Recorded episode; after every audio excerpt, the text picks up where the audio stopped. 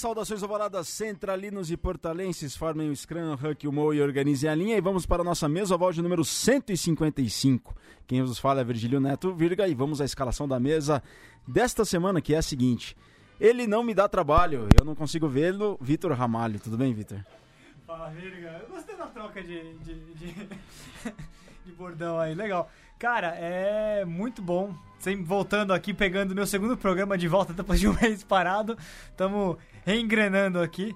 E legal, teremos um, um, ótimo programa hoje com um cara que tá disputando aí competição, pau a pau, reta final de Campeonato Paulista. O pessoal aí fala, esquecer, pessoal pensando muito em tupis e tudo mais, mas o Campeonato Paulista tá pegando fogo. E, meu, Vai tá papo hoje pela frente. É um Highlander do rugby do Brasil, o convidado de hoje. Mas, ô Vitor, você tá emocionado? Porque semana passada tivemos visita ilustre. Ela te, teve um troféu que veio visitar o Diego. O Diego. Só que veio para ver o Diego, o Diego não sei se foi vê-lo. Você ficou emocionado, Vitor? Eu fiquei e realmente a, a, taça do mundo, a taça William, a taça Web Ellis, é, ficou decepcionada de o Diego não ter aparecido lá, eu tava contando com isso. Diego Monteiro, o rugby é. não ficou por inteiro com a sua ausência. Ah, eu tô esperando minha convocação para pegar ela pra mim lá. Talvez demorar. Isso mesmo, muito obrigado, Briga, mais uma vez aqui. Nosso convidado, segunda linha clássico da escola de Bexbot e Evan E segundo o Vitor Ramalho, que tem todos os dados do rugby brasileiro, todos os trás de cabeça, tá no top 3 jogadores que mais receberam cartões amarelos do rugby brasileiro. Ele inspirou Bexbota e, e, e Lavanini, Bexbota, e uma geração aí de, de atletas de rugbyers. Mas ele é a voz da razão antes de chegarmos ao convidado, porque ele é o Márcio Chitão. Tudo bem, Chitão? Opa, boa tarde, Virga. Boa tarde tarde, galera da Mesoval, Central 3, ouvintes. Imensa honra estar tá aí de volta, acho que três semanas aí eu de molho, tô aí de volta. E hoje vamos falar bastante de rugby raiz. rugby raiz, pegou, rugby raiz. Pegou gostinho na sopa ali e tal? Tá Porra, meu, vai, vai ser daquele jeito. pois é, galera, estamos ao vivo no Facebook do Portal do Rugby. Entrem em contato conosco aqui, dá sua, seu like e mandem seu comentário, porque o convidado de hoje, como o Chitão falou, é do rugby raiz. There's no school like the old school é a descrição dele do WhatsApp, mas teve uma descrição passada que me chamou mais atenção. Eu sou aquele cara, eu sou um cara que vocês pensam que não é esse cara que vocês acham. Bruno Rossi e o Brunão, segunda linha, 37 anos, quase 2 metros de altura e muito rugby raiz correndo pelas veias. É uma honra tê-lo aqui conosco. A honra é minha. Agradeço aí essa convocação. Convocação? e fico feliz, né? Muito legal poder falar aí eu que vou... a gente viveu.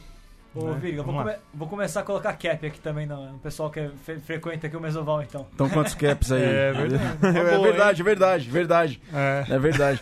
Ô, Brunão, e aí? Quantos cartões já na carreira inteira, cara? Você sabe que a gente estava até brincando aqui antes de começar, né? É, tem uma brincadeira interna no São José, que já tem alguns anos, que diz que eu tô buscando aí o Túlio Maravilha, né?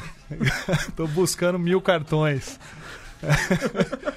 eu não tenho a exatidão dos números, mas com certeza são centenas, realmente. não posso negar, eu tomei muito cartão amarelo, bons vermelhos.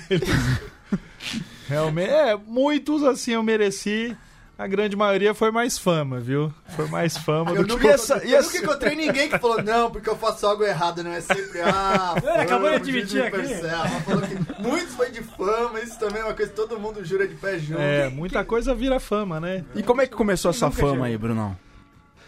Eu gostei mais, sempre gostei desse rugby mais combativo, né? Então, realmente, a nossa escola é antiga, né? Você é da então, esco... de qual escola? A sua geração é qual lá a São minha José? geração de São José, do Henrique, Henrique Dantas, Mateuzinho, é, vamos lá, Putin é um pouquinho mais novo, mas jogou muito tempo com a gente. Então a, a turma de 82, né?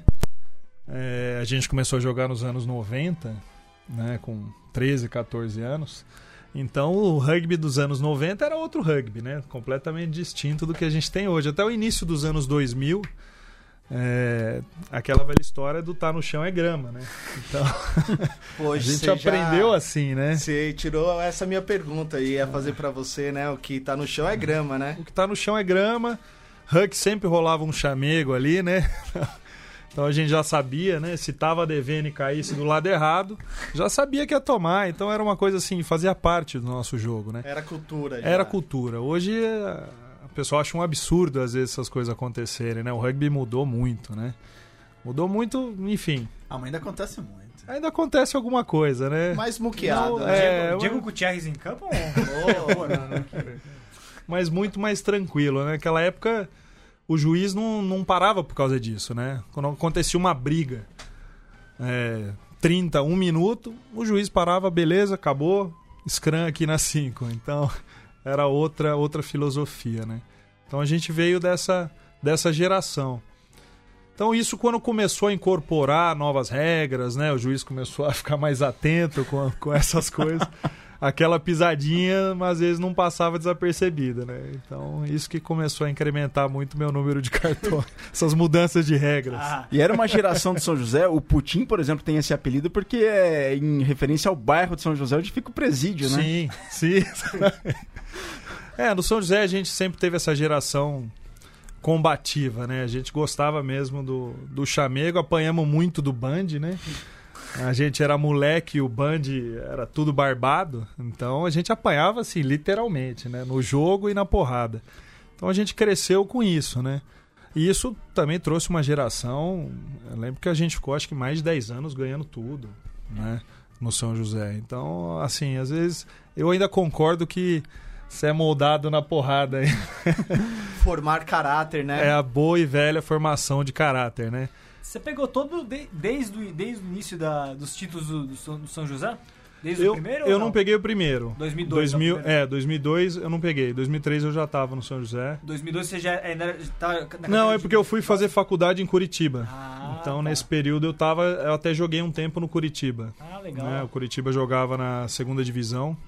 E aí eu joguei um tempo lá no Curitiba. Então você foi campeão também da, da, da segunda porque o Curitiba É, título nessa, época. Foi, aí. foi sim. Foi naquela época que eu morava em Curitiba que eu tive meus primeiros contatos na seleção brasileira também. Ah, foi. Você chegou à seleção brasileira pelo Curitiba. Não, isso é uma história engraçada até. Né? Eu, na verdade, eu sou o primeiro atleta convocado pelo Londrina. E talvez acho que o único da história, não sei. É que naquela época os esquemas de convocação eram diferentes, né? Você não podia simplesmente falar eu quero participar de uma seletiva, né?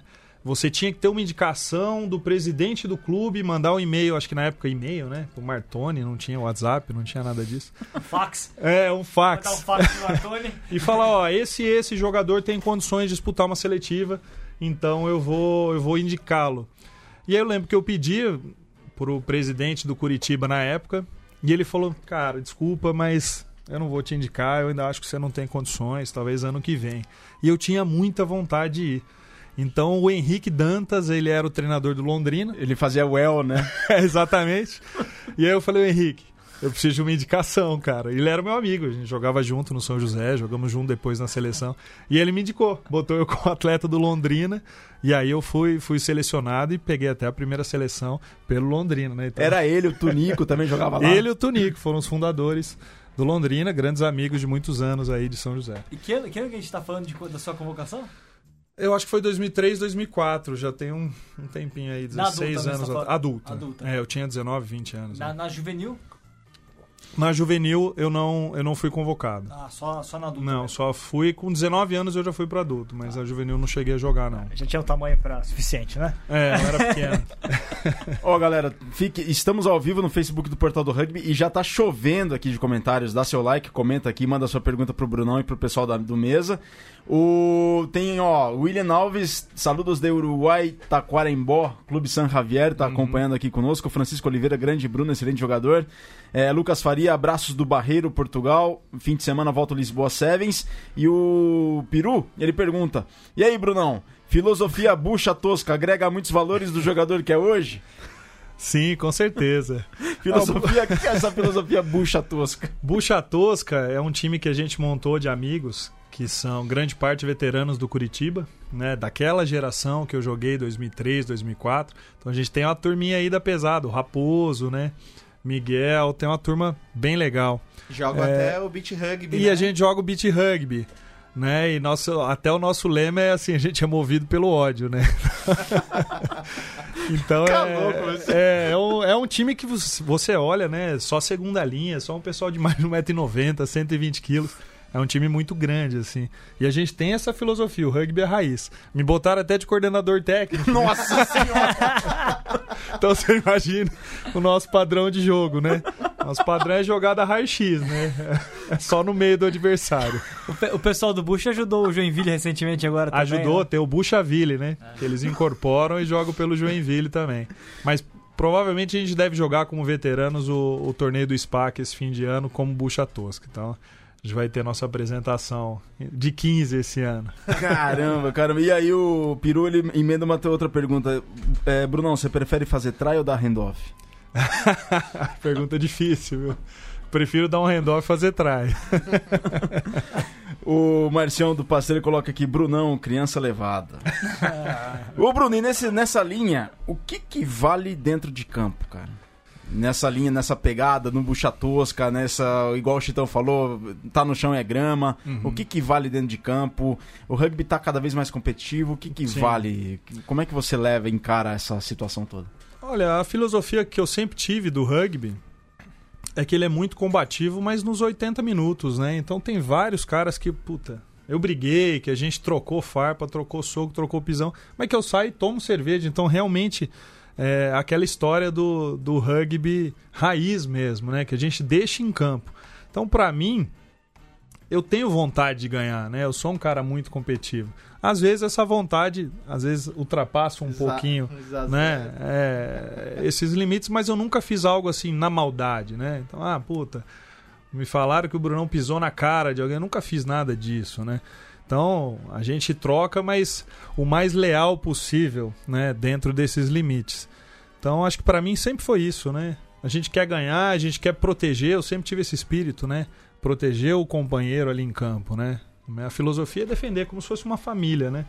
Então eu tenho essa isso às vezes mais do que eu vejo hoje nas novas gerações, né? Que o cara quer jogar, quer aparecer, quer fazer o history ali, né? E...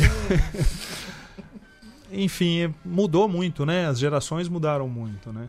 Você chegou Enfim, a querer se parte. controlar já dentro de campo? Você já tentou se policiar? Chegou um momento que você falou, opa, peraí, será que eu tô exagerando? Você já tentou se policiar e se controlar? É, eu já tive alguns períodos que eu tentei dar uma segurada no- nesse meu jeito. Eu, eu jogo muito pra frente, né? Eu, eu, eu gosto de jogar agressivamente, né? E, e por isso que tem algumas coisas que, que eu acabei desenvolvendo, né? O pessoal brinca do handoff até.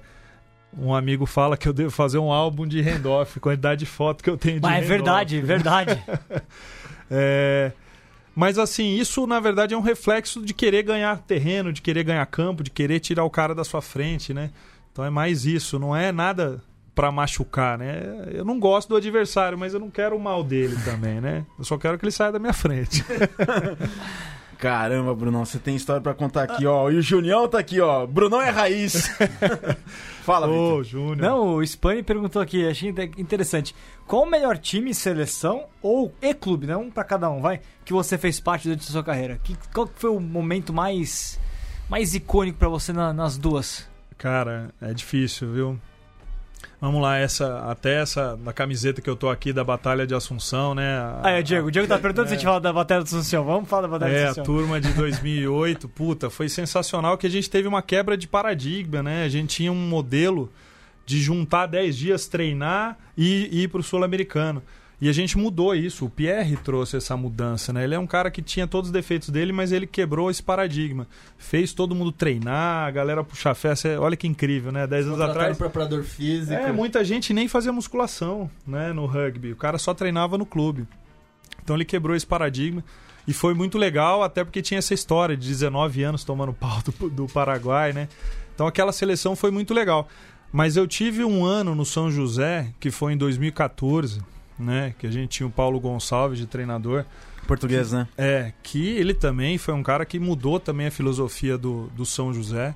É um cara que era um gestor, né? O cara sabia, conversava com cada atleta especificamente. Você foi Né? até capitão dos forwards, né? fui, fui, fui. Joguei todos os jogos, 80 minutos. Foi, foi, um, foi uma época muito legal. É, mas, cara, a gente fez 24 jogos no ano, a gente ganhou 23. A gente perdeu só a final do brasileiro pro Curitiba. O São José era uma máquina, né? E nessa brincadeira a gente ganhou da seleção, né? Foi mesmo. A gente ganhou lembro. da seleção. E a gente fez até uma brincadeira interna que uma semana depois a seleção ganhou do Chile, né? A gente falou: o São José é melhor que o Chile. a gente foi para a gente foi para Argentina jogar com, com um time argentino lá e ganhamos dos caras lá, né? Então assim, eu acho que sem dúvida foi o, foi o time mais forte que eu joguei nesse, nesse E esse tempo. time da Poli que você tá agora, que tem 15 jogadores no NAR, onde É. ele entra? Não, realmente esse time é muito forte, né? Mas ele sofre também muito o que o São José sofreu em 2014, que tinha muita gente para a seleção. Toda vez é o que você falou, tem 15. Aí são convocados 9, como no fim de semana passado, você perde a espinha dorsal, são nove titulares, né? Então é é complicado. Foi uma época que a gente passou lá também e eu sinto isso na Poli. A Poli tem um time muito bom B também, né? Vamos dizer B, né? É a galera que não tá no NAR. É um time que joga redondinho. Mas realmente, quando incorpora de volta esse pessoal, fica muito forte. Isso é bem legal que você tá falando, porque você já passou por isso no São José e agora tá, tá vendo isso na, na Poli. Como é que vocês, como, é, como elenco, como, Uhum. como, como lidar com essa, essa situação de você começar um campeonato, hora tem jogo que você pode jogar completo, hora Sim. tem jogo que você não pode jogar completo, e planejar tudo isso e conseguir fazer com que o time conheça- continue crescendo, sobretudo agora que é, os clubes vão perder na- os jogadores da seleção na semifinal e na final do Campeonato Paulista. né? Então, e aí, como, como fazer? É, eu acho que isso é um desafio enorme pro treinador, né? Porque, primeiro, você tem que manter motivado os caras que estão treinando e não são do NAR. Pra quando esses caras chegam, eles pegam as vagas, eles não vão jogar. Então isso já é um Tem uma primeiro questão do elenco, desafio. É, então. E se você não manter esses caras motivados, quando esse- essa galera for pra seleção, você não tem ninguém. Né? Então acho que esse já é o primeiro desafio. Né? É, mas realmente é bem difícil você, você gerir isso, né? É, eu acho assim até que. Outro dia eu li até um artigo de vocês falando sobre a interferência da seleção nos Nossa. clubes, né? Eu achei sensacional, né? Eu achei muito legal, é uma coisa que é o que você falou, a gente sofre há muito tempo já isso, né? Então, a CBRU escolheu se tornar um time. Ela virou um time grande de, de 15, né? Ela não pensou, vamos desenvolver os clubes e a gente puxa a galera, não. Eu quero todos os bons, eles são o meu time, né? Quando eu não precisar, vocês jogam pelo clube. É, e o que eu sinto é isso: o campeonato paulista, o campeonato brasileiro, em vez dele melhorar, né, dele subir o nível, ele caiu.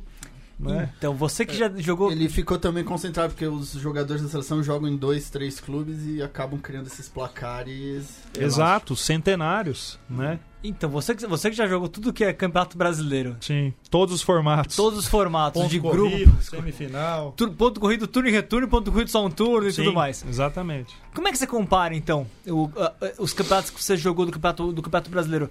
É, Você está sentindo que nesse momento, talvez, essa drenagem de jogadores tenha realmente, como você falou, é, dado uma caída, na- não necessariamente do nível em si, né? Porque o Aham. nível em si talvez seja ainda, ainda assim melhor, porque hoje os jogadores estão melhor, Sim, melhor preparados. melhor, né? São mais atletas. É, né? Sim. mas comparativamente ao que poderia ser, né? Não, eu acho, eu acho que esse formato da, da CBRU defi, definir nos calendários, né, de quem joga, quem não joga, quando joga, é o que você falou, pô, semifinal e final do Paulista, é o campeonato regional mais importante do Brasil, né? Não desmerecendo os outros, né? Mas o cara falar, não, eu tenho jogo aqui, desculpa, eu vou pegar 25 jogadores entre os três times, entendeu? É, eu acho isso muito complicado. É, na época do ponto corrido, eu acho que quem tem o melhor elenco sempre prevalece, né? Então, talvez um time igual a Poli, que você tem aí 30 jogadores treinando, você consiga se manter regular, né? Você vê, a gente perdeu pro São José, mas ainda mantém uma regularidade, perdeu uma diferença pouca, você acaba conseguindo manter. Quando você tem mata-mata e bem no mata-mata você tira esses jogadores, eu não acho um modelo muito real, né? Não é um modelo muito bacana para os Então- clubes, né? Então, uma pergunta boa. De todos os modelos que você jogou, o que, que você curtiu mais jogar? É, qual foi mais gostoso pra Aqueles você? dois grupos lá, amarelo e verde, depois. Puta, já todos teve contra tudo isso, todos, é. todos contra todos, turno em retorno. É, eu sou a favor do ponto corrido. Eu gosto. Né? Eu gosto muito porque ele, ele coroa quem foi mais regular na temporada toda. Mas, cara, é difícil você tirar a emoção da semifinal e final. Você vai televisionar. Você vai falar que é jogo corrido, aí você pega lá, por exemplo, a pole contra o último colocado, o jogo final para televisionar. Não é, não é vendável, né? Então, é difícil. É difícil. Eu acho que o, o sistema de semifinal e final ele é mais para TV, né? Talvez pro atleta, pro clube, é, por mérito, seja o ponto corrido. Ô Bruno, você falou aí da, da final televisionada, veio na hora, assim, uma lembrança que acho que deu dois minutos daquela final São José e Band em 2011. O Bernardo, do Band, foi te taclear na canela, cara. E ele chocou contigo, você foi pro chão, ele foi pro chão também. Você continuou no jogo, mas o Bernardo foi, foi. parar, foi, teve que sair do. Teve, ficou em observação. Ficou em observação, foi. cara. E é, essa... Né, foi, foi, esse jogo foi muito legal, cara. Foi o primeiro jogo televisionado. Foi a primeira a final, teve. né? É, primeira final televisionada. E o Band tinha uma máquina, cara. Eles tinham o Bernardo, João Uva, Kiff, tinha o Josh. o Kiff. Meu, é os lenda, caras, meu. meu, e os caras eram uma máquina. Eles estavam metendo 50 pontos em todo mundo. E a gente tava comendo por fora. A gente ganhou por eles, ganhou deles na final do Paulista, que o Josh errou um chute, acertou no pau assim no último lance. Foi muito legal, passou no, passou no YouTube, antes até de ser televisionado. É, e nessa final, realmente foi um jogo muito duro, cara. Foi muito difícil. Os caras tinham. E a gente tava com todo o nosso elenco é, da casa, né? Não tinha ninguém. Acho Clair que o único... tava. Clair, Rafael do Alibe, Putin, Du, é, todo mundo, né? Então, foi muito legal esse jogo. Esse também foi um dos jogos que eu guardo uma lembrança muito boa. Então... E realmente teve, teve, esse, teve essa colisão, um penal que eu bati, deixaram eu correr 10 metros, depois que eu embalei, o pessoal meio desvencilhou e só o Bernardo que foi me, me defender acabou acabou se machucando no, no lance. Né, eu lembro que foi engraçado que eu, eu fiz amizade com o pessoal do Band e eles me contaram que foram visitar ele no hospital. e a primeira coisa que ele perguntou quando quando acordou. E aí, ganhamos? e a galera do bonde, ganhamos, ganhamos. Fica tranquilo, se recupera. Só contaram no outro dia pra ele. Ó, tá chovendo, tá chovendo mensagem aqui. É. Tem duas mensagens especiais aqui. E do Paulo Gonçalves, você falou. O, o Bruno disse que jogou os 80 minutos não por causa dos amarelos, o Paulo comenta aqui. e o Paulo coloca: Bruno é um exemplo de atleta agressivo e inteligente, totalmente focado em vencer, um bom gestor de vida, engenheiro formado, pai de família, um, prefeito, um perfeito diretor técnico para qualquer clube quando deixar de jogar. Se algum dia deixar. É. O Cauã Ricardo falou aqui: não sei o que rolou, estava assistindo a transmissão e o cartão amarelo apareceu aqui. que sacana. Ó, Cauã, vou chamar o Raposo, hein? Fica atento aí. Ó, Diogo Estrapasson tá aqui, Caio Nicolau, Emiliano Meles, memoráveis jogos juntos ao, no Pira Rugby. Teve aqui, ó, o Sapienza, o Zapa. Brunão é lenda. E o Caio Zapa, Nicolau, Bru, Brunão sai do Sanja, mas o Sanja não sai dele, sempre São José. Seu sangue é caipira. Fala, então, eu já queria fazer essa pergunta para o pouco espinhoso. Jogou uns 20 anos São José, esse ano foi pra Polio. Sim. A Polio tem essa lenda em volta, o que é que é. motivou você a trocar o. Ah, rapaz, quando falaram o salário. foi, só, foi só alguns abrir a carteira. Saí da aposentadoria. Não, brincadeiras à parte, cara. É... Às vezes é bom você estar tá num clube há 20 anos, mas às vezes tem o lado ruim, né? Às vezes você tem desgaste há 20 anos com algumas pessoas. Né? Às vezes você já nem é aquela pessoa que era 10 anos atrás, mas o cara te toma como aquela pessoa. E para mim, ano passado, foi um ano complicado, né? Porque, como o Paulo falou, a gente tem empresa, eu tenho dois filhos, e eu jogo rugby porque eu amo, né? Então, você ir treinar toda terça e quinta, e conciliar com viagem, conciliar com família, e você não ser relacionado para a súmula, e aí você vê um menino, não, não menosprezando, mas um menino de 19 anos, né? Sendo titular, jogando todos os jogos. Aí você fala, poxa, uma coisa. Ou eu tô errado, ou tá errado alguma coisa aqui. Então, mas na verdade foi mais por causa disso, né? E eu sou muito amigo do Gonzo há muitos anos. Companheiro né? de cartão. É, aquela amizade ali no Simbi, né? Aquela amizade, quem sabe, né? O que gosta de fazer. Estão lá sentados, né? Lá mesa. A gente sempre conversa ali, Ai, na, na mesa, mesa, junto com o quarto árbitro, né? Aqueles 10 minutinhos de conversa. então a gente é amiga há muito tempo. O Carly também é um cara que eu conheço há muitos anos, um cara muito bacana, me surpreendeu como treinador, como pessoa. Né? Ele é um cara muito parecido com o Paulo, que vem, conversa com você. Eu acho que assim, esse é o diferencial de quem quer ser um treinador bom aqui no Brasil hoje. Né? É, esse esquema de ficar quieto e estralar o chicote na, nos atletas não vai funcionar mais, né, cara? Você precisa ir lá conversar, né? Qual é o seu problema? O que, que você precisa? Né? Ó, você tá mal, você não tá jogando bem, eu te tirei por causa disso, né? Não deixar nada no ar, né? É uma relação profissional e tem que ser cada vez mais, né? Mesmo que a gente seja amador. Então lá no clube, ano passado eu joguei o treinador não falou uma palavra comigo o ano inteiro. Eu ainda fui conversar com ele, falou: "Por que que você não está me chamando? O que que eu preciso fazer?", né? E o cara não, simplesmente não me dava resposta. Então, na verdade, é pelo amor de querer jogar, né? E eu conversei com o Carlos, o Carlos falou: oh, "Bruno, eu preciso que você treine uma ou duas vezes por semana, se você quiser começar jogando, uma vez você vai sempre ser reserva, então você tem isso na mente, né? E eu preciso de bastante ações em campo. Né? Então ele me deu uma meta e falou: eu quero isso, né? E se você me der isso, você tem o direito de jogar, você tem o privilégio de jogar.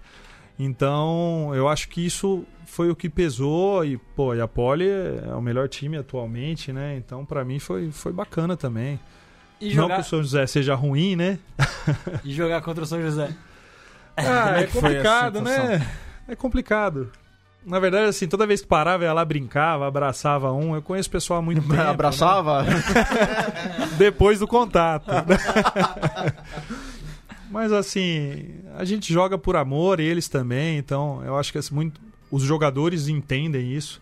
Talvez os ex-jogadores não entendam isso tanto, né? Tem esse lado mais emocional me tiraram dos grupos de WhatsApp do São José, não, você é traidor. Mas enfim, eu entendo também que é o lado passional deles, que fala mais alto, né? E não penso que também tem o meu lado de querer jogar e, pô, e com 36 anos você, você treinar e não jogar é difícil, cara. Você fala, eu vou passear com meu filho, né? Ou eu vou para outro lugar que eu possa jogar. Então, na verdade, essa mudança foi por causa disso, né? Para ter oportunidade de jogar um pouco mais. E como é que tá sendo essa experiência na capital, Bruno? Ah, tá sendo bacana. O pessoal da Poli é muito legal, cara. Muito humilde. Eu achei que, que ia ser diferente, né? Que, pô, um monte de gringo, um monte de estrela. Pô, o pessoal é uma humildade. A estrela principal é você, cara. que isso. uma humildade fantástica. Eu achei sensacional. A recepção foi muito boa. Alguns eu já conhecia, então tá sendo muito legal. Eu tô gostando sim. Tá sendo e agora bacana. conhece todas as árvores aí da Marginal Tietê, né? Porque... Haja, haja quilometragem, o carrinho tá rodando, viu? Ô Bruno, quem que na, na tua carreira te inspirou? Um atleta internacional e um atleta. O Diego mencionou o Lavanini, o Baquisbota tal. Mas assim, você teve alguma inspiração é, internacional, sou, é, uma inspiração nacional? Eu sou mais assim? da época do Chabal, né? Então eu tinha muito ele como, como referência, um cara que ia pra frente, pô, metia a cabeça pra frente, né? Gostava desse jogo de contato. Então ele é um cara que, que me inspirou, assim, bastante, né? Aqui no Brasil, eu acho que um, um cara que me ajudou muito foi o próprio Kiff, né? Quando, quando ele me chamou para a seleção. É um cara que pegou, eu tinha 20 anos, ele sentava comigo, falava: "Não, é assim, eu gosto do seu jeito, não pare com isso", né? O jogador para frente tem pouco, né? Ele me falava é, com esse nível de agressividade e essa vontade de ganhar, né? Então mantenha isso. Eu sei que isso aí não é muito bem visto pela maioria das pessoas, mas mantenha isso. Então foi um cara que, que teve uma influência muito grande na minha carreira, né? Isso foi em 2002? Foi em 2003 que ele já estava jogando pelo Band e aí em 2004 ele já virou auxiliar técnico da seleção. Ele era o treinador dos forwards, né? Então foi um cara que assim me ajudou bastante, foi muito bacana, foi, foi sem dúvida um cara muito legal. Era o Lowe?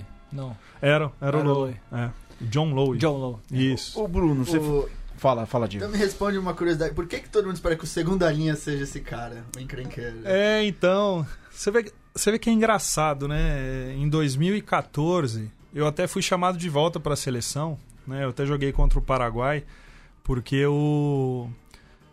O treinador da CBRU hoje, o Rodolfo, né? Isso. O Rodolfo falou: Cara, eu preciso vamos montar a seleção, mas eu preciso que você me traga um segunda linha brigão. É sério, né? É sério. E foi assim que eu fui reconvocado. Né? Mas é muito comum, principalmente os gringos falam, não, é. porque precisamos de um segunda linha ruim, precisamos de um segunda é. linha que é o cara que é. Brasil bate e, Brasil e Paraguai, é isso? Brasil e Paraguai. São José. Que a gente ganhou no Martins Pereira. É. Foi muito bom esse jogo, foi muito legal. Aquele da virada do trai do, do Zé no final, não foi? foi? Eu pesquei uma bola no huck, sobrou pro Zé, o Zé meteu o trai. Foi muito legal.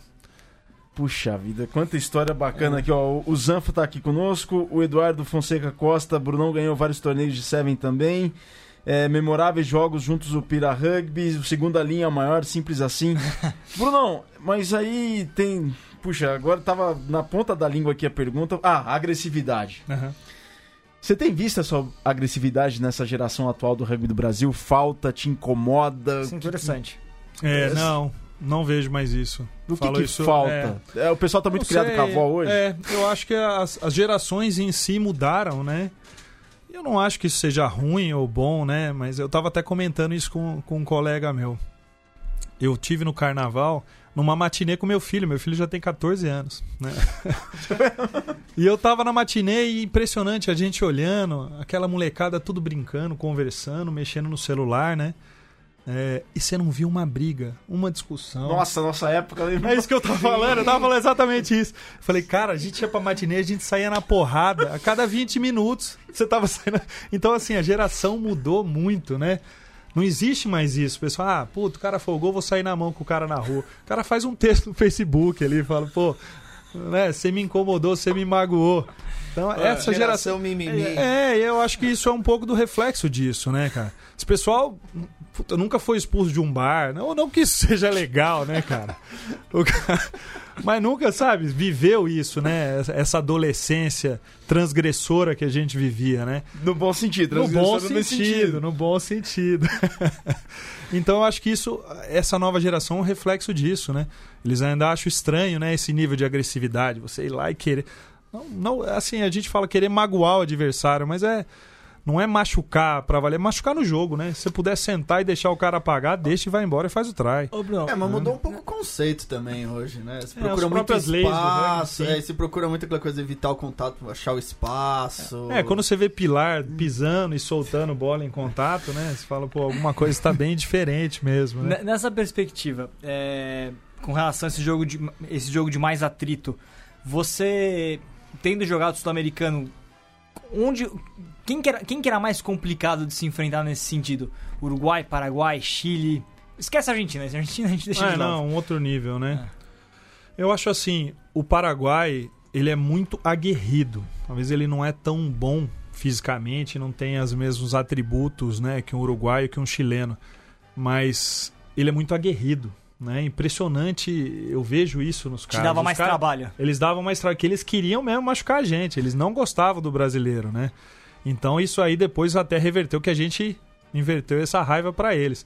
Mas eles eu acho que eram os caras que que os outros até por serem um pouco melhores, eu não via tanto esse nível de puta, eu quero arrebentar esse cara na minha frente, né? Os caras já sabiam, né? O chileno ganhou tantos anos da gente, né? Então, o Uruguai é a mesma coisa.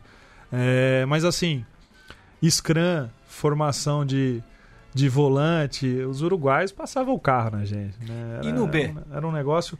No B, a gente tinha a gente tinha um clássico também que era a Venezuela, cara. Foi anos e anos, era o clássico da segundona com a gente, né? A gente ganhava por pouco ou perdia por pouco. E, puta, era, era muito legal. A Venezuela foi um, foi um adversário muito bacana da gente. O Jean, ele tá aqui colocando, ó, o Jean da Poli. né? Em 2014 eu tava relacionado pra súmula contra a seleção do Paraguai. Agora eu entendo por que, que eu não fui relacionado. Abraço, Brunão. Outro abraço, Jean, melhor segunda linha na atualidade. Ele tá jogando muito lá na Poli, não tem o que falar. E ele começou com 26 anos só.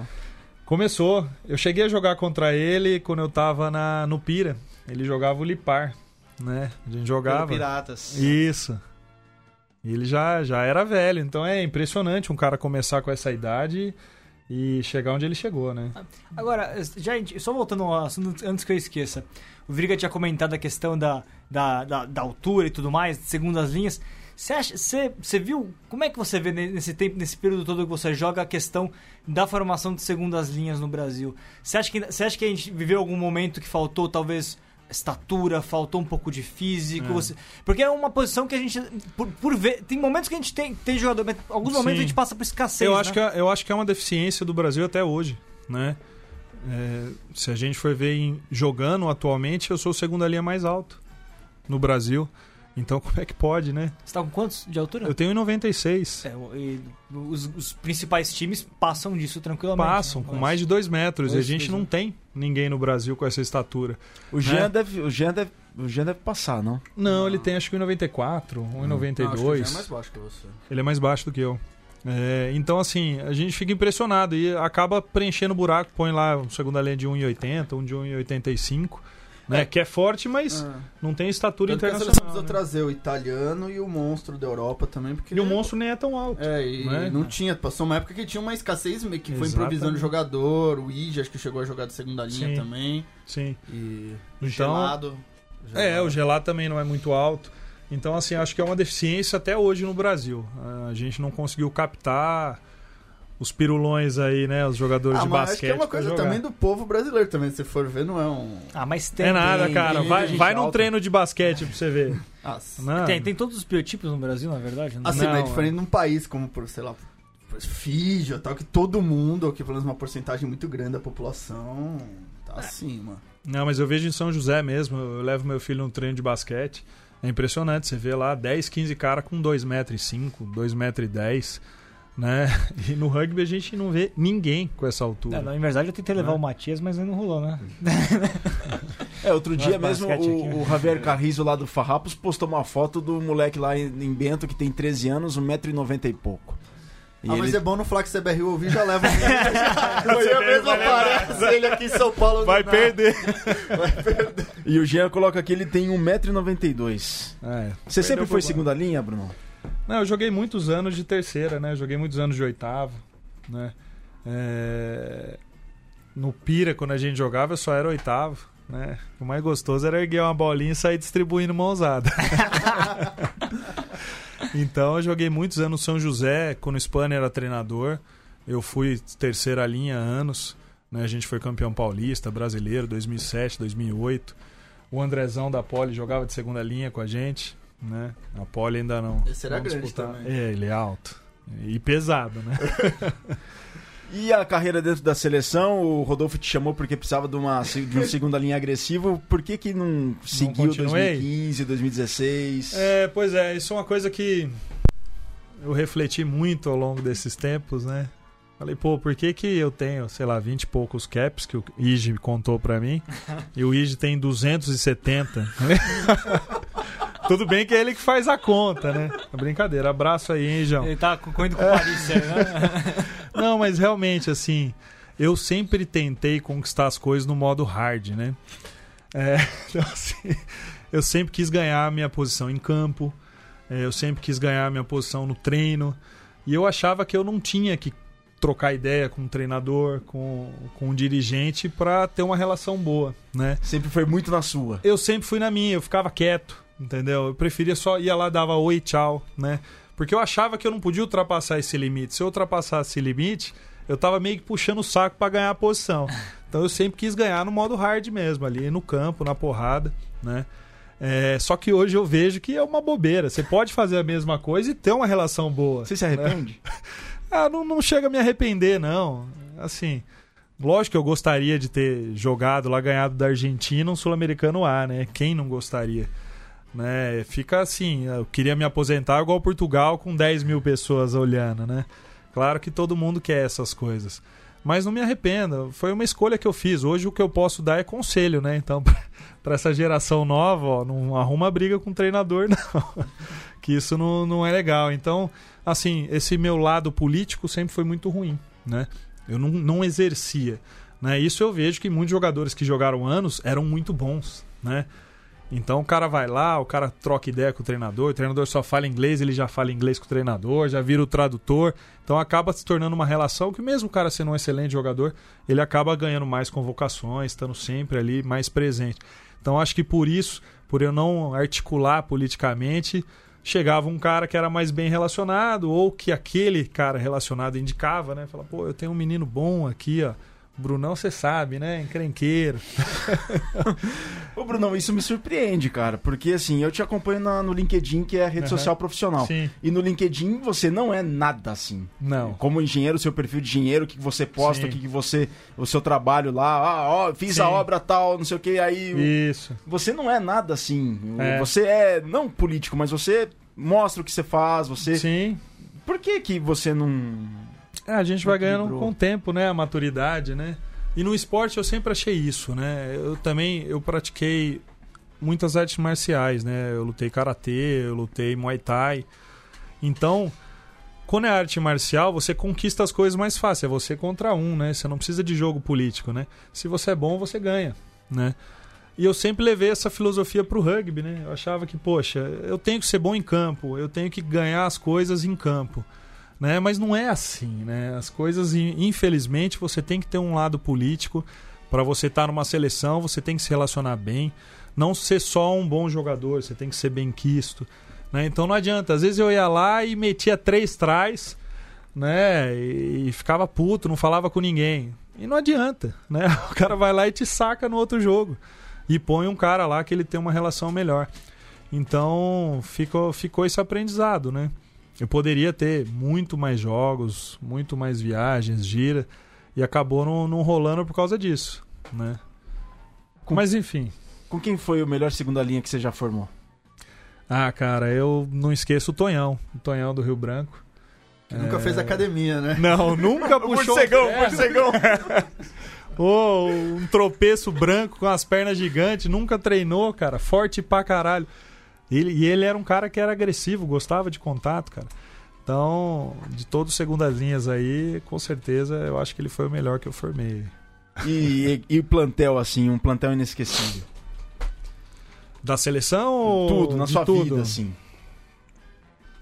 Ah, cara, eu acho que essa, essa, essa equipe de 2014 do São José ficou muito marcada, assim, porque você imagina, quando a gente jogou contra a seleção, a gente foi com 32 atletas. Pensa, 32 atletas.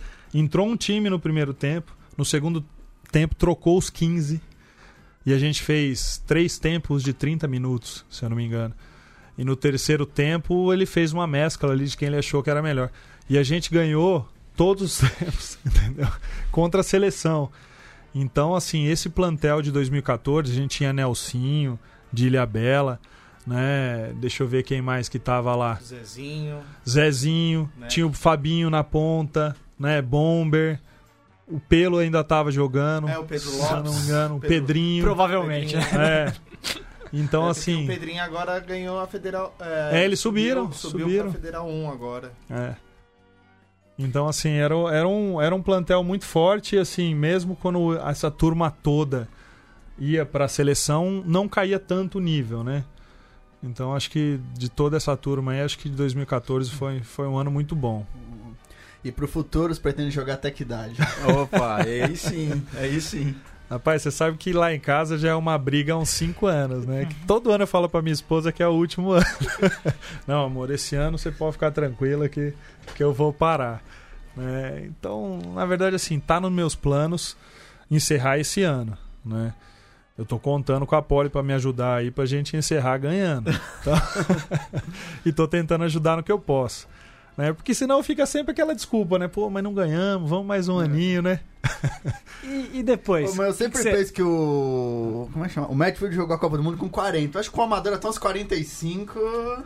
Ah, o Cristiano Clay foi campeão em 2015, a gente foi campeão, ele tinha 44. 40 e, é, por volta disso, 44, 44.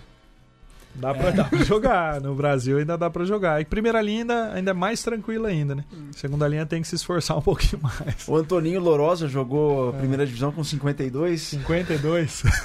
Não, 52. Não, eu espero não, não jogar isso, até né? lá, não. O corpo já não aguenta. Não aguenta tudo isso. é. Não. E Você pensa em virar treinador, É isso que eu ia perguntar. gestor. Olha, eu já tive experiência de treinar o pessoal do Pira, né? Foi muito legal. Foi em 2009, 2010. a gente Desculpa, teve- porém, Pires tá em primeiro lugar na série D. Tá, Ganhou tá. três jogos, eh, três vitórias em três É, o jogos. Diego tá preocupado aí, né? Não, a turma lá é muito legal. Piracicaba é uma cidade fantástica. Eu tenho grandes amigos dessa época, né? E eu tive aquela filosofia de treinador de quadrado mágico, né? A gente jogava quatro cones e o pau pegava. E eu lembro que foi inesquecível que o primeiro dia que eu tive lá, tinham 42 pessoas treinando. Lindo. Falei, nossa, que coisa legal, mais que no São José, né? Porra, em 2009 isso. Aí eu soltei o quadrado mágico. Depois de uns 10 minutos tinha uns 15, cada um com uma mão na, na barriga, na cabeça. Porque era um contra um, eu jogava a bola pra um lado e se vira, né? E desses nunca? 42, ficaram 18, cara. Mas esses 18 jogaram o campeonato inteiro. Então a gente fala que é a seleção natural mesmo. Total. Não tem modinha. Então eu depois fui treinador da escolinha do São José, 2012, 13, 14, até 2015, para as crianças. Né? Eu ia lá todo domingo de manhã, dava treino para criançada. Para as crianças. É. Ensinava um pouco de rugby raiz. Se chorava, eu xingava, falava que não podia chorar. É, eu, eu sempre lembro, eu não lembro de quem eu ouvi uma dessas conversas, tipo, na Nova Zelândia, falando, na Nova Zelândia você tem mil crianças, viram All Black. Então você começa com mil e vai, pá, pá, Vai. pá, mas que, aí Seleção sobra natural, um, é, exatamente. que é o, que é o cara. Então, assim, no São José mesmo, eu já me propus a, a ajudar de algumas maneiras, mas assim, toda vez que você mexe na zona de conforto de alguém, né? Porque eu sempre cheguei com essa política da gente gerir mesmo, né? Não deixar desse lado amadorzão, não, vamos lá, sai um dinheiro daqui, outro dinheiro de lá, vamos usar aqui, paga o salário de aqui. Então eu sempre quis algo mais sério, transparência, né? É, ter um choque de gestão, né? Não que não seja transparente, né? Não, tô criticando, mas eu queria é, melhorar isso aí. Mas assim, ainda tem muitas pessoas que estão há anos lá levando o negócio daquela maneira, né? Tem o controle total das coisas, então essas pessoas não querem mudanças, né? Então eu já me propus, talvez mais pra frente as coisas mudem e eu dê um apoio lá. Mas por enquanto não tenho planos não de, de É, treinar. uma ninguém. curiosidade, já falou pra algum atleta, dá uma maneirada que a gente precisa dos 15, aos 90 minutos, 80 minutos. Eu nunca. Pelo contrário, acho que eu sempre incentivei. a- Falou, dá uma maneira que a gente precisa dos 14, Ah, hein? eu pra muito jogador, ó, não toma amarelo, porque esse jogo vai ser justo dos 15, 80 minutos, não dá pra passar 10, 20, 30 minutos sem um jogador. Não, eu, eu na verdade eu sempre incentivei. Se o cara dá uma segurada, ele toma xingo. E ó, Brunão, você fez uma geração. Tá aqui o Gilberto Aliber, Aliberti lá do Pira Grande Rugby. Giba, é. Um abraço dado aí pro pessoal do Pira Rugby desde 76. O sentimento não para, o lema É. deles. E ô, Brunão, você falou que é, treinou o infantil do São José. O que, que você diria hoje pra quem tá começando? O cara tá lá, o moleque tá lá com 14, 15 anos, tá começando no rugby e vê lá Bruno Rossi, uma lenda, segunda linha. O que, que você diria pra esse garoto que tá começando agora? É, eu acho que hoje o negócio mudou da água pro vinho, né? Hoje a gente tem gente que vive do rugby, né? Tanto como atleta, como treinador, como gestor. Então eu acho que hoje eu poderia incentivar, falar para alguém, cara, continua nisso, vai, vai porque vale a pena. Porque na nossa geração sempre foi muito sofrido, né? Então talvez há uns dois, três anos atrás eu ia falar, cara, deixa quieto, não faz rugby não, né? Porque você vai ter mais dor de cabeça do que, do que glórias. Mas hoje, assim, se o cara souber, se for comprometido, né, ele consegue entrar num NAR, né? Se for um cara disciplinado. E isso vai gerar consequências, né? O cara pode ganhar um salarinho daqui a pouco da CBRU ou de algum time, né? Então a gente tem essa mudança aí. A Poli vem trazendo isso, o São José tá fazendo isso esse ano, né? De você pagar alguns jogadores. Então, o que eu diria assim, persevere, né? Persevere que hoje, hoje a- o ambiente do rugby é diferente, né? Então até dá para você investir nisso aí, né? Para você ter algum retorno financeiro. O Daniel Portugal, que também fez parte da seleção brasileira, jogou no, na Federal, tá sumido o Daniel, eu lembro dele. Ele coloca aqui: acho que a frase seria: um soco e um copo de água não se nega a ninguém. Mas, ô, ô, ô, Bruno, apesar de tudo isso aí, né? A gente fala, brincou bastante aqui e tal. A, a sua relação com a arbitragem nunca foi ruim. Você sempre teve uma relação muito boa e transparente. E n- eu- a gente nunca viu nada entre você e a arbitragem. É, acho que por conta mesmo dessa dos valores da cultura do rugby Uhum. né, em si e você nunca teve nenhum problema com a arbitragem, né? Ou, tô engana- ou estamos Não, enganados? não, não tive. Nunca tive problema com a arbitragem. Talvez com o meu amigo Xavier no começo, Porque no começo o Xavier era complicado, cara. Todos os jogos ele me dava um cartão. E, enfim, eu já tomei cartão até quando eu tava a 10 metros de distância. Já me chamava pelo nome. Então no começo eu, com o Xavier foi meio, foi meio difícil, depois a gente acabou virando amigos, né? Vocês che chegaram a ter uma conversa franca? Cara, não cheguei a ter conversa franca, já passou pela minha cabeça ter uma conversa de vias de fato com ele.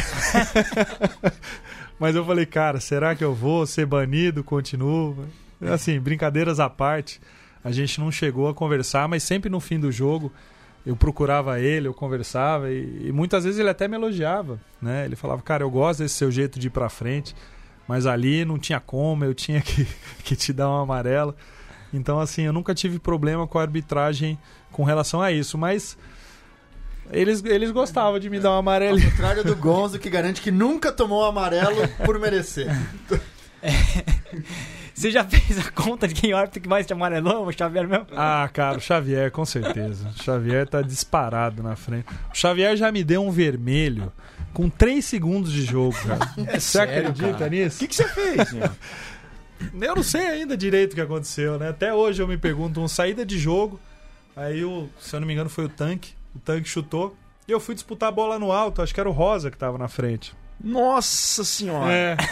Cara, mas eu subi com o joelho alto, daquele jeito normal, proteger na bola. E eu acho que deve ter resvalado no Rosa, assim, de leve. E o Rosa fez aquele escândalo, né? Vocês conhecem o Rosa, né? Rosa, ah, não sei. Aí o cara disse que eu fui com o joelho, o Xavier disse que eu fui com o joelho no rosto do Rosa, na maldade, mas não foi, eu tava olhando pra bola. né? Eu até encaixei a bola. Então em 3 segundos eu tomei um cartão vermelho. cara. Acho que foi o recorde aí, talvez seja o Ah, é, recorde eu no, acho que sim. Eu não... no rugby nacional. Um O Chabal, o Chabal contra o Brasil e Colômbia ano passado, o Chabal também tomou. Foi Não foi rápido. 3 segundos de jogo. Não foi na primeira bola. Foi na primeira Eu bola. acho que isso daqui é recorde mundial. Não, não foi na primeira Pode bola. Não, mas o Chabal ficou, ficou teve um, uns Uns 20 minutos de jogo. é, entrou e é, Quando ele foi começou rápido. de titular. o nativo também. O na- Eu, eu vou descobrir o, Ó, o e. Pedro Rosa também tem esse lugarzinho dos cartões amarelos do Brasil. O nativo na despedida dele, eu não me lembro agora quando, quanto foi, mas eu, eu enfim, posso estar enganado. O Castellani da ESPN, manda um abraço pro Cruzeirão, Brunão. Nós te tira do grupo, mas nós te ama. Ah, o Febem é um, é um grande amigo aí de muito tempo. E é o que eu falei, o pessoal do Cruzeiro eu entendo, é um lado passional. É, eles amam muito o clube, e aí eu, eu vou para outro clube, eles, eles ficam chateados. Eles até me adicionaram quando o São José ganhou só para me xingar, né? adicionaram de volta, falaram, "Ah, chupa, Brunão, perdeu. E o André coloca, Santo Brunão, por que tanto cartão? Abraço, Beldo. O Beldo, grande amigo também. Mas hoje você vê, né? Se, se você pegar nos três, quatro últimos anos, eu acho que eu devo ter muito pouco cartão, cara. Devo ter muito pouco. Perto da média, né, que eu tinha. eu acho que o Gonzo me passa nesses anos aí facilmente. Quantos segundos você falou? Três. Não. Tem 73 segundos aqui. 70... É, então acho que dá pra escrever aí, dá pra É um tentar. hein? recorde mundial, você tem isso registrado? Pedi a suma pro Xavier, será que ele guardou? Pede lá. Eu vou mudar um pouco o assunto, vou voltar um assunto. A gente, você, falou, você jogou todos os formatos, ano passado você não jogou muito, mas você gosta Sim. do sistema de. Como é que. Agora escapou a palavra de. Pontos corridos? Não, não, de franquia. Não é franquias, é conferências. Ah, Desculpa, regional, Diego. Super Region- 16. É, do regional, do É. sistema regional, o que você acha do. Ah, eu acho, eu acho que tem um lado bom, que eles quiseram trazer mais clubes, né? Mas também tem um lado ruim. Veja a Poli, por exemplo, no passado, ela jogou o Campeonato Paulista de novo, né? Eu não sei se isso é um formato Você legal. sente falta de viajar 12 horas de ônibus até Floripa aí. Isso eu não sinto mais falta nenhuma. E viajei muito, viu? Pequenininho Viajei como você, muito. naquele Uh, ônibus. Já fui até de micro-ônibus, assim. Mas... 12 segundos, achei aqui. É. Tá ganhando. Aí, ó, ainda tô na frente, hein? Vamos É. perguntar pro Xavier se ele tem isso. Seu Podemos, podemos submeter aí uma candidatura ao Guinness, né? E se tiver isso registrado de vídeo, ótimo, né? Que, ano- que ano que foi isso É, eu aí, acho que Bruno? foi em 2009, cara. Não tenho certeza. 8.3, tá ganhando, hein? Ainda tô Ô, na Matt, frente. Matt Berran ainda, hein? 8, 8 segundos. Aí tem que ser vermelho direto, hein? Não pode ser amarelo. Ah, é. que vermelho direto. E alguma outra história assim que você se lembra, que ficou marcada pra você na carreira, com São José, com Pira, que você queira compartilhar assim, Brunão, que curiosa, que marcou, marcou tua trajetória do rugby? Ah, cara, tem muita história, cara. Tem muita história. Graças a Deus, nesses 20 e poucos anos, a gente teve tudo que é tipo de história para viver. Assim, é muito legal as, a época que a gente tinha o Sul-Americano B, que a gente juntava e ficava 15 dias, ou no Peru, ou na Venezuela, ou no Paraguai. Eu acho que você chegou aí numa viagem com a gente, né? Fui em várias, você tava É. junto. é. Então, assim, era muito legal. Eu lembro que eu ficava o ano todo esperando, né? Acontecer o Sul-Americano pra gente viajar e estar com os amigos. Você lembra? O clima era muito bacana, cara. Eu acho que isso, isso ficou marcado aí. É uma época que, que não volta mais, né? O Hoje B- a gente não tem mais isso. O B era mais legal que o A? Ah, controvérsias, né? Mas eu acho que era, cara. O Bezão era muito mais divertido. A gente saía, dava risada. O pessoal tentando falar espanhol, né? Assim, tem, é, tem uma história assim, puxando agora que foi legal. Que foi no Paraguai, eu acho que foi em 2008 ou dois- 2007, não lembro. Eu lembro que a gente tava no, num hotel e em frente tinha um barzinho que chamava Tok Tok. Você conhece a história? E aí, Não, tem... Fala- fala isso. Vamos lá. E aí a turma falou: Ah, cara, vamos. Hoje a gente tá de folga, né? O resto da noite. Vamos ali tomar uma cervejinha, né? Vai ser tranquilo. E o Keith e o John tinham falado: Ó, eu não quero que ninguém saia da concentração, né? Então a gente falou, vamos lá escondido, né? Cara, acho que tava eu, o Tonhão, o Ramiro Mina, né? O Mocho. e a gente foi lá. E lá, todo mundo faceiro, tomando cerveja, jogando sinuca, né? Daqui a pouco aparece uma assombração que era o Kiff na, no minha orelha, assim, ó. Bruno. eu, eu olhando, dando risada. Falei, puta que pariu, rodamos, né? O que, que vocês estão fazendo aqui? A gente, não, é, a gente veio aqui tentando, né? Tentando dar desculpa no Justificar o desculpável, é. Não- Aquele não, não é o que você É. está pensando. Aí ele falou assim: não, tranquilo, tranquilo. Subam lá pro, pro hotel e tranquilo, amanhã a gente treina. A gente, nossa senhora, né? No outro dia, pensa lá no Paraguai, 40 graus, 11h30 começou o treino físico. Nossa. E ele fez um treino físico até dois, três caírem desmaiados, vomitando. Então, essa foi uma história que até hoje a gente lembra, né? Desse toque-toque, que era o barzinho na frente, que por causa de três, quatro atletas atrevidos, a seleção toda passou mal. Eu acho que esse tipo de história talvez nem aconteça mais hoje em dia. Né? Galera, a gente tá chegando na reta final do Mesoval número 155 com o Bruno Rossi, lenda do rugby do Brasil, segunda linha eterna, segunda linha do rugby do Brasil. Então vamos às considerações finais. Chitão. Opa, muito obrigado aí, Bruno, pela sua presença. Ótimo ouvir as grandes histórias do rugby raiz. Faz lembrar, assim, o- um dos motivos de estar nesse esporte. Valeu. Legal. Diegão? Tem a próxima pergunta? Não, estamos bem em cima na Então pinta tá aqui, certo, cara. então. Obrigado. Acho Faz e responde, né? Não, não, sei. não, que o Igi sempre falou que isso, que vocês gostavam muito do Sul-Americano B, mas que Uhum. também queria algo mais que sentaram um dia e decidiram ser mais que isso, que ele Sim. acha que foi o momento de virada do. Sim, foi em brasileiro. 2008, né? A gente resolveu treinar, puxar ferro e falar, mano, chega, né? Vamos parar de balada, de curtir. Ser campeão do B já tá fácil, vamos, vamos tentar algo mais. Vitão, considerações finais. Ah, baita satisfação, baita papo. É importante demais a gente trazer é, aqui as memórias do rugby amador, do rugby lúdico pra gente um pouquinho, porque a gente tá. é, às vezes cansa um pouquinho ficar falando tanto de rugby profissional, profissionalização, do alto rendimento, etc. E, pô, é melhor às vezes ouvir essas histórias que são muito mais divertidas. Galera, estamos na reta final do Mesoval, terminando aqui o programa. Só antes do Bruno ter a palavra dele, o Murai lá do, do Caxias do Serra Gaúcha mandou aqui, dias entre os dias 27 e 29 de junho, acontece o Congresso Gaúcho de Rugby. Então as inscrições estão lá, só digitar no Google Congresso Gaúcho de Rugby, even3.com.br barra Congresso Gaúcho de Rugby. Tem lá o primeiro dia, valor 30 reais, segundo dia, três, três dias, mas acontece de 27 a 29 de junho lá em Caxias do Sul. Podem conferir a programação lá no site, é só digitar no Google Congresso Gaúcho de Rugby. Brunão, foi uma grande honra te receber. Parabéns pela trajetória, obrigado pelo exemplo e que você ainda siga muito tempo pelo rugby e transmita tudo aquilo que você sabe para a geração mais nova que vem aí. Pô, obrigado, gente. Uma satisfação poder bater esse papo aqui. É muito legal. É o, é o que ele falou. É muito legal falar dessas histórias aí. Quando a gente só jogava pelo amor, né? Não tinha nenhum cheque lá, bônus pro CEO lá, se ganhasse ou não. Vamos entrar em polêmica aqui. Mas é isso. Então, brigadão aí mesmo, uma satisfação e vamos ver, né? Se a gente fica mais um pouquinho ou se encerra esse ano. Com certeza, o caminho ainda é longo, Brunão. Muito obrigado por ter vindo mais uma vez. Galera, obrigado pela audiência, obrigado pela paciência. Nação Centralina, Nação Portalense, a gente volta na próxima semana. Saudações valadas e um grande abraço.